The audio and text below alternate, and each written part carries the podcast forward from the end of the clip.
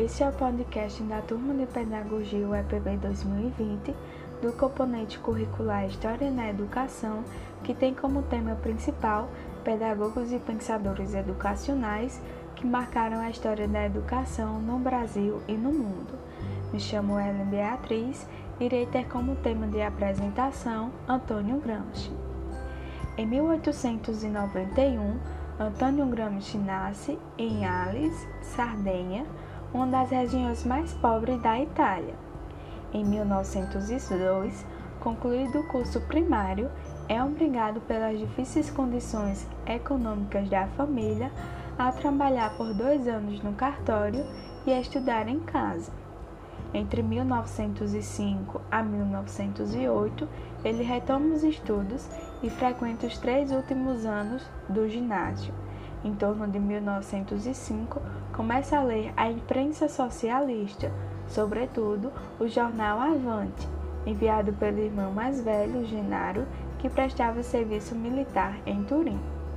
Entre 1908 a 1911, ingressa no curso colegial e frequenta os movimentos socialistas, participa ativamente dos grupos juvenis que discutem os problemas econômicos e sociais da Sardenha manifesta-se nele um profundo sentimento de rebelião contra os ricos, marcado pelo orgulho regionalista, e em 1910 ele publica o, o Oprimidos e Opressores, o seu primeiro artigo.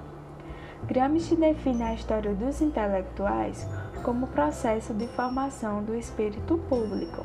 Escreve que os diferentes temas do seu projeto possuem em comum o espírito popular criador, isto é, a forma pelo qual a hegemonia de determinado grupo social aumenta, desde o núcleo inicial até sua organização política. Antônio Gramsci foi um, foi um dos intelectuais italianos que projetou a sua melhor obra dentro de uma prisão onde escreveu um dos textos mais importantes sobre a sua função educativa e políticas dos intelectuais, que ficou conhecida como Cadernos dos Cáceres. Essa obra de início tinha como objetivo uma análise crítica da história dos intelectuais italianos, mas acabou se tornando uma previsão de como seria a sua obra, da sua imagem e da sua maneira que as pessoas iam lhe entender. Gramsci, como educador, não se prende só às páginas que ele escreveu, mas, sobretudo, sobre sua mensagem essencial e seus escritos educativos. Gramsci foi estudar na Universidade de Turim, porém, precisou abandonar o curso por falta de recurso e por graves problemas de saúde. Naquela época, Turim era o centro da industrialização italiana e o lugar da primeira organização da classe operária da Itália. Ele começou sua aprendizagem política e educativa durante a Primeira Guerra Mundial, como jornalista e crítico de teatro. Costumava assistir às reuniões das organizações sindical, Confederação Geral do Trabalho e do Partido Socialista. Depois da guerra, profundamente identificado com o Turim Vermelho socialista, criou dois periódicos, Ordine Nouveau e Unitar, como um objetivo explícito de educar a nova classe operária criada pela indústria e pela guerra. A partir de 1922, o regime fascista da Itália abandonou qualquer pretensão de encontrar soluções democráticas, quer para os problemas econômicos, quer para o progresso social, cultural e educativo das massas. Em novembro de 1926, o governo de Mussolini promulgou uma legislação especial que dissolveu o parlamento italiano e todas as organizações de oposição, proibindo até mesmo suas publicações. Como consequência, houve aprisionamento em massa e Antônio Gramsci também foi encarcerado com apenas 35 anos. No seu julgamento, em, 1800, em 1928, o procurador-geral concluiu sua requisitória, com a seguinte intimação ao juiz: devemos impedir esse cérebro de funcionar durante 20 anos. O cérebro de Gramsci não deixou de funcionar na prisão, ao contrário, pouco tempo depois de seu aprisionamento, ele começou a projetar uma série de estudos que se tornariam naquilo que hoje é considerada a análise mais importante e jamais realizada sobre hegemonia, ou seja, a ligação da educação e a política. Gramsci procurava entender como a burguesia consolidava suas práticas culturais para manter a hegemonia e também como poderia ser criados novos caminhos para a construção de um processo contra-hemogênico.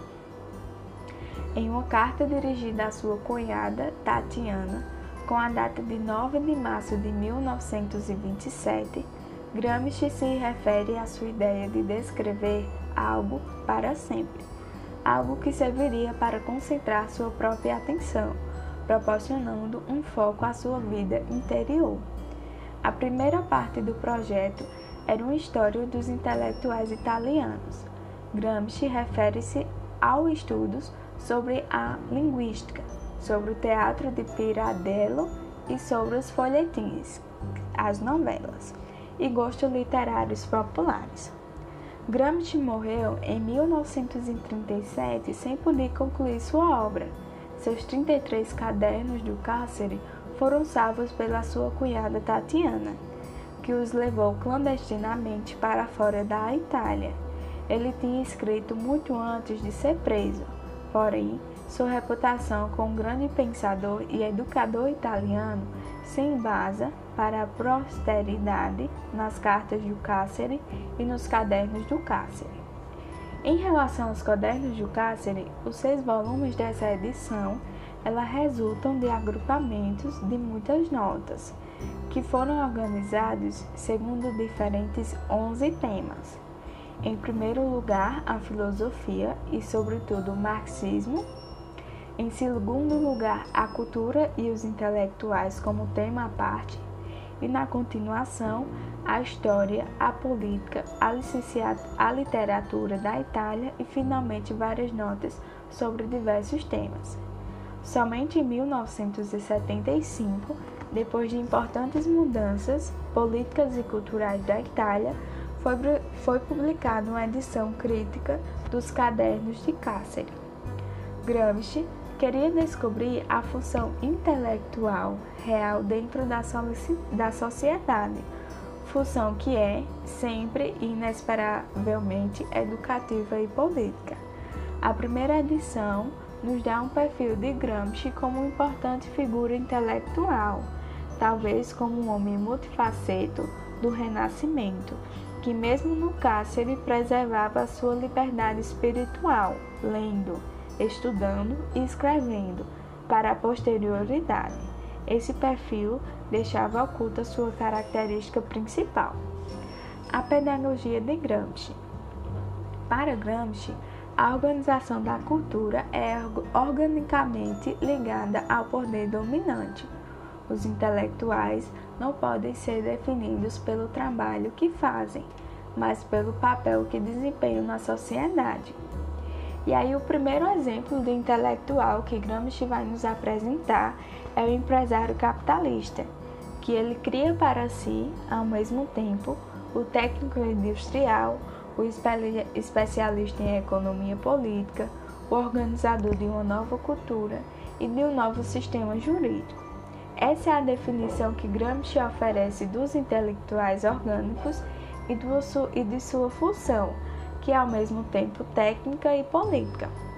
Gramsci define como intelectuais tradicionais os eclesiásticos e toda uma série de administradores, eruditos, cientistas, teóricos e filosóficos laicos.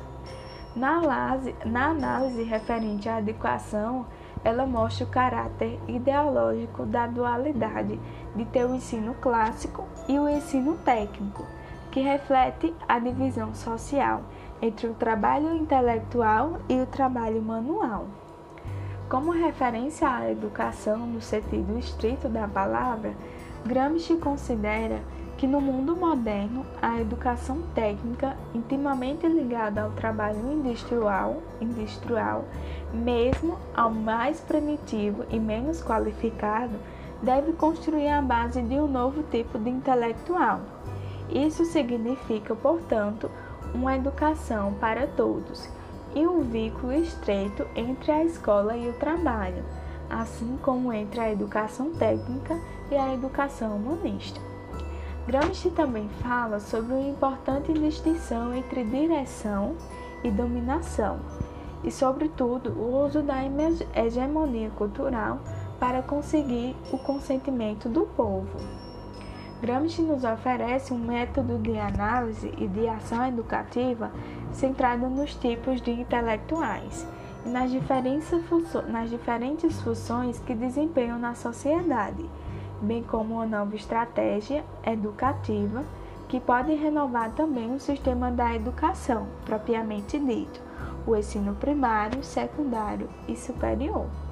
Gramsci fala que é essencial destruir o preconceito de que a filosofia é algo estranho e difícil, porque é uma atividade intelectual específica de uma categoria particular de especialistas ou de filósofos, ou de filósofos profissionais ou sistemáticos. Para Gramsci, a hegemonia cultural descreve o tipo de denominação ideológica de uma classe social sobre outra, particularmente né, da burguesia sobre o proletariado e o que se manifesta, por exemplo, quando os interesses da alta burguesia de um país são identificados aos interesses de toda a sociedade do país, ou quando historiografia se, se concentra apenas em grupos ou indivíduos da elite. Outra definição que Gramsci traz para a gente é também o, a definição de bom senso e senso comum. O senso comum para Gramsci ele incorpora elementos difusos de alguns conhecimentos adquiridos, porém tende, tende a dissolvê-los no sistema ideológico impregnado da resignação e conformismo. Já o bom senso é, por sua própria natureza, um tanto desconfiado, inquieto, e não se satisfaz como lhe ensinaram, porque tem a consciência de que o conhecimento precisa sempre ser enriquecido, revisto e aprofundado. E aí eu vou falar algumas obras né, que o Gramsci escreveu. É, a primeira foi a Socialista e Cultura, Socialismo e Cultura, a Escola do Trabalho. A escola vai à fábrica, a Universidade Popular, Homens ou Máquinas, que eles têm como é, o principal né, trabalho sobre a cultura e a escola e foram escritos no ano de 1916 durante a Primeira Guerra Mundial. Teve também a Escola da Cultura de 1919, que ela relata a experiência de escola noturna para operários. O caderno 11, né, dedicado especificamente à filosofia, destaca a educação como processo de elevação de senso comum popular para a filosofia das praxis. O caderno 12, que ele expõe a concepção de instituição escolar como semente intelectuais tradicionais ou e ou orgânicos, inevitavelmente envolvidos na luta pela hegemonia política de um ou outra classe social. Como a gente vê, né, o período em que Gramsci passou na cadeia não foi anos de degenerescência intelectual e espiritual. Ao contrário, foram anos de criatividade teórica, de intuições originais e de elaboração de novas categorias. E aí, após 11 anos de prisão, Antônio Gramsci morreu de apoplexia na noite do dia 25 de abril de 1937 que seria o mesmo dia em que o tribunal havia confirmado o fim da sua pena, e ele volta e ele voltaria à sua liberdade.